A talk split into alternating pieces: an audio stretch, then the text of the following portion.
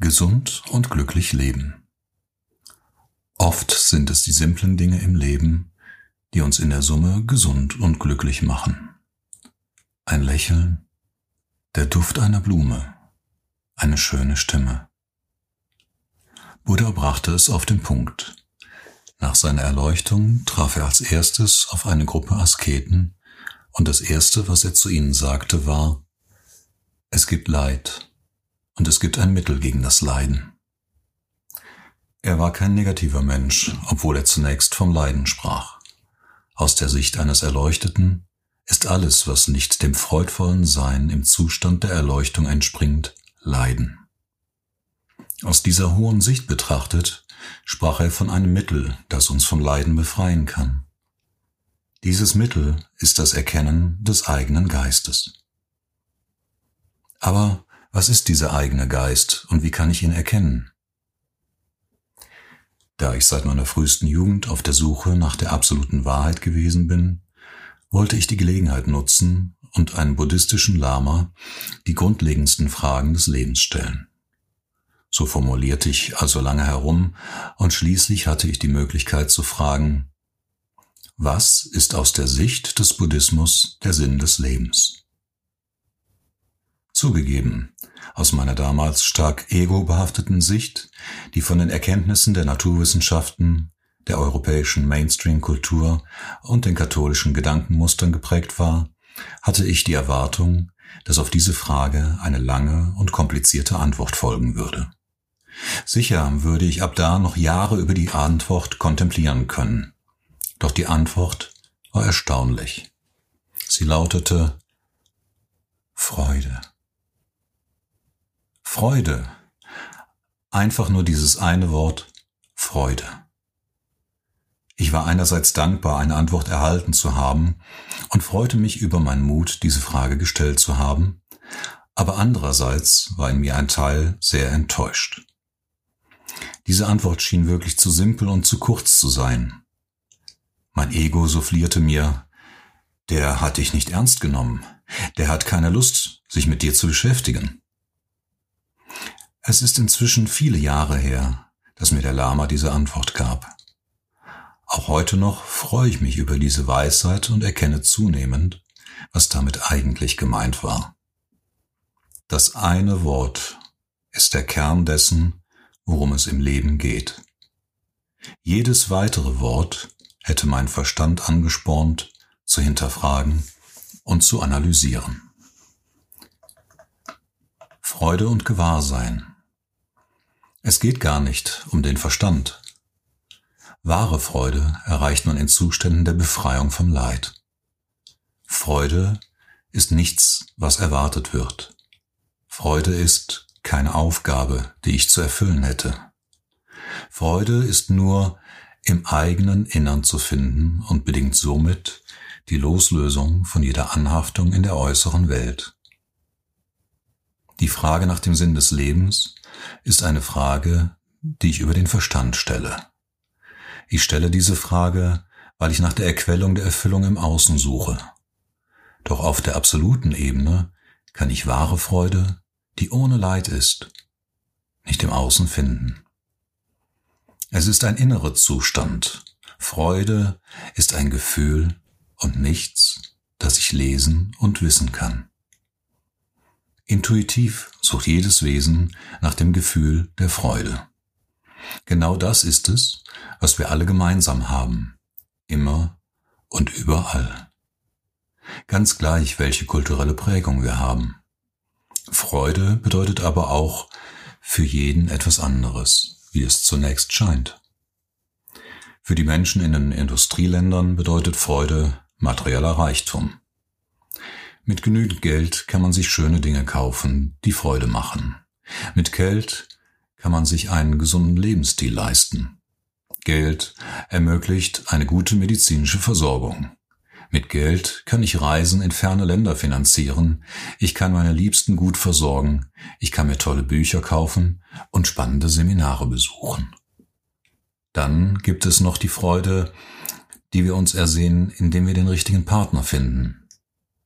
Manchen macht es sogar Freude, Macht zu haben und Gewalt auszuüben. Es ist leicht zu sehen, dass all diese an äußere Umstände gekoppelt sind. Doch alles Äußere befindet sich im stetigen Wandel und es gibt nichts im Außen, das bleibt. Nicht einmal unser eigener Körper. Wir sollten uns dessen gewahr werden, dass wir zwar Freude in der Wechselwirkung mit dem Außen haben und genießen können, doch dass es nur eine Ebene der Freude gibt, die nicht mit Erwartung und dem Schmerz von Verlust einhergeht. Das ist die innere Ebene. Es ist nicht die Ebene des verstandesmäßigen Denkens. Diese ist ebenfalls stetigem Wandel unterlegen und ähnlich wie alles Stoffliche leicht manipulierbar. Unsere wahrhaftigste Seinsebene liegt deutlich tiefer. Es ist der Teil von uns, wenn wir alles Äußere und alle Konditionierungen unbeachtet lassen, so wie wir das in Zuständen des reinen Gewahrseins, zum Beispiel in Meditationen erreichen. Dort erschließt sich uns die absolute Wahrheit aller Dinge. Wir erhalten Zugang zu den höheren Formen von Weisheit und intuitiver Intelligenz.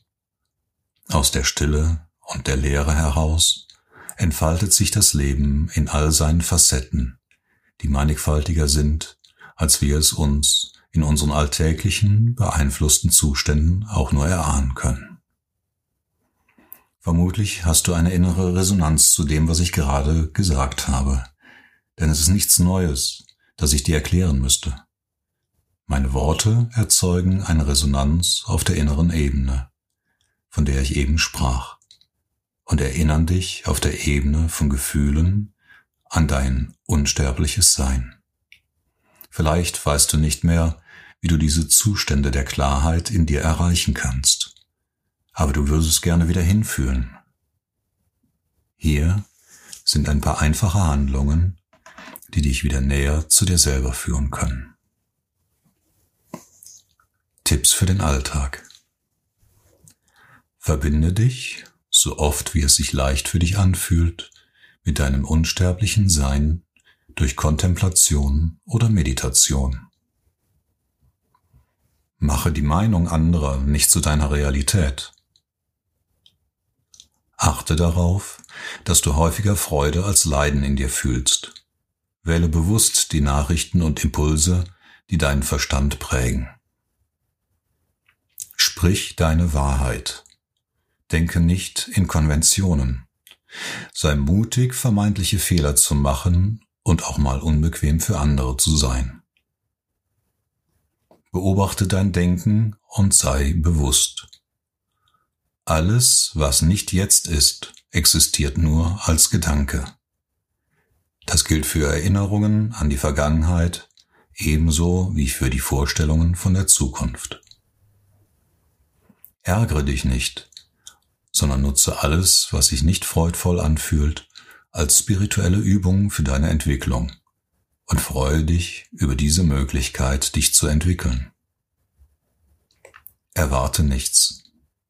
Du könntest enttäuscht werden. Lebe im Hier und Jetzt. Vergangenheit und Zukunft sind das Spielfeld deines konditionierten Verstandes. Ernähre dich feinstofflicher, vegetarisch, vegan oder pranisch, Lichtnahrung, Industriezucker und Fleisch beispielsweise verringern deine Fähigkeit, in eine hohe Schwingung zu kommen und in Kontakt mit deinem höheren Selbst zu stehen. Vermeide es, längere Zeit hochfrequenten elektromagnetischen Feldern ausgesetzt zu sein. Schalte zum Beispiel deine Telefone und deinen WLAN in den Flugmodus oder aus, wenn du diese nicht benötigst. Radioaktivität und elektromagnetische Felder erzeugen ein stehendes, nicht lebendiges Feld, das deine Energie senkt. Siehe Wilhelm Reich. Vermeide Substanzen, die dich aufputschen oder dämpfen. Sie verzerren die tatsächliche Schwingung deines Systems und erschweren die Wahrnehmung der feinen Signale deines Körpers. Trete in Kontakt mit der Natur. Ein gelassener Spaziergang oder ein Dialog mit Tieren wirkt fabelhaft. Reinige dein System häufiger stofflich und energetisch. Chakra-Cleaning, Darmreinigung, Natronbäder und so weiter. Nutze viel frisches Wasser dazu. Verwende positive Affirmationen wie perfekte Gesundheit, vollkommene Weisheit, Frieden und Liebe. Affirmationen erzeugen Gefühlsmuster und werden vom Universum reflektiert. Vermeide das Bitten und Verneinungen wie Ich möchte gesund werden, ich will nicht sterben. Beides ist mit Defizit und Angst behaftet. Defizite und Ängste sollten nicht die Grundschwingung sein, die du ausstrahlst, sonst werden diese manifestiert. Eines haben diese Tipps gemeinsam. Achtsamkeit ist der Schlüssel zu einem gesunden und glücklichen Leben.